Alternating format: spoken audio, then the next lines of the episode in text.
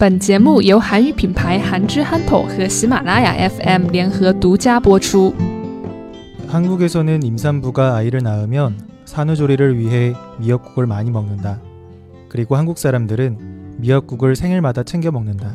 어머니가 나를 낳고 먹었던 미역국을 생일마다 챙겨 먹으며 기념하는 것이다.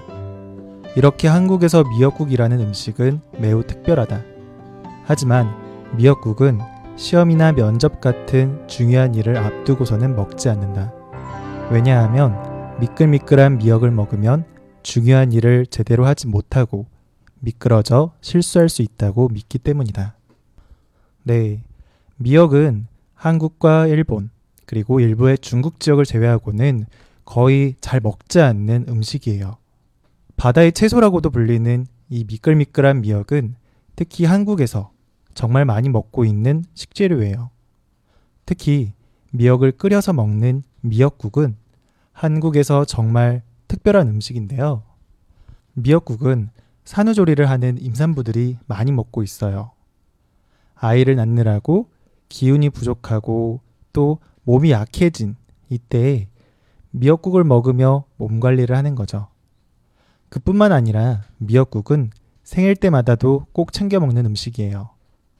마치 서양 사람들은 생일날 케이크를 먹고 중국 사람들은 생일날 국수를 먹는 것처럼 한국에서는 미역국을 먹는 거죠. 그러면 왜 미역국을 먹는 걸까요? 임산부들이 미역국을 먹는 것은 기운을 차리기 위해서, 몸 관리를 하기 위해서 먹는다고 하지만 생일날 미역국은 도대체 왜 먹는 걸까요? 그건 바로 어머니가 나를 낳고 나서 먹었었던 미역국을 생일날 매번 챙겨 먹으면서 그때 이제 태어난 것을 기념하고 어머니에게 감사하는 마음을 갖자라는 의미에서 먹는 거예요. 이렇게 미역국은 한국에서 굉장히 특별한 음식이에요. 그런데 이렇게 특별한 음식인 미역국을 먹지 않는 때가 있어요.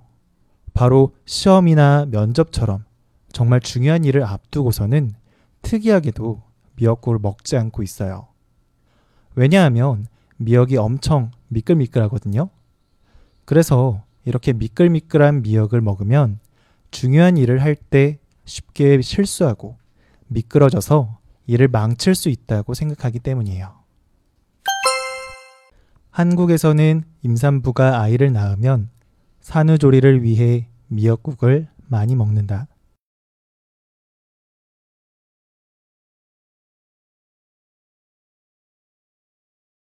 한국에서는 임산부가 아이를 낳으면 산후조리를 위해 미역국을 많이 먹는다.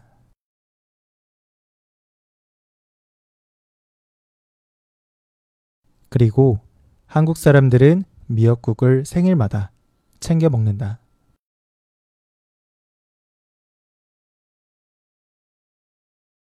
그리고 한국 사람들은 미역국을 생일마다 챙겨 먹는다. 어머니가 나를 낳고 먹었던 미역국을 생일마다 챙겨 먹으며 기념하는 것이다.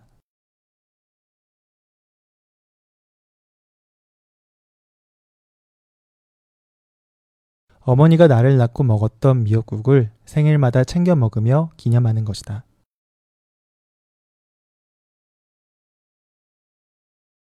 이렇게 한국에서 미역국이라는 음식은 매우 특별하다.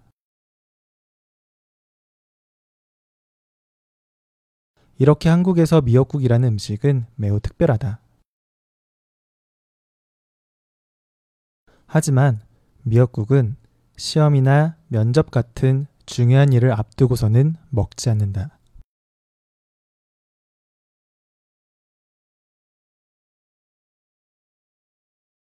하지만 미역국은 시험이나 면접 같은 중요한 일을 앞두고서는 먹지 않는다.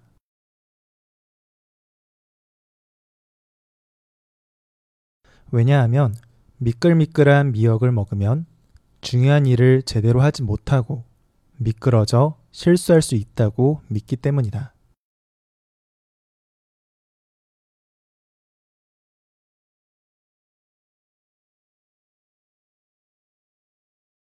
왜냐하면 미끌미끌한 미역을 먹으면 중요한 일을 제대로 하지 못하고 미끄러져 실수할 수 있다고 믿기 때문이다.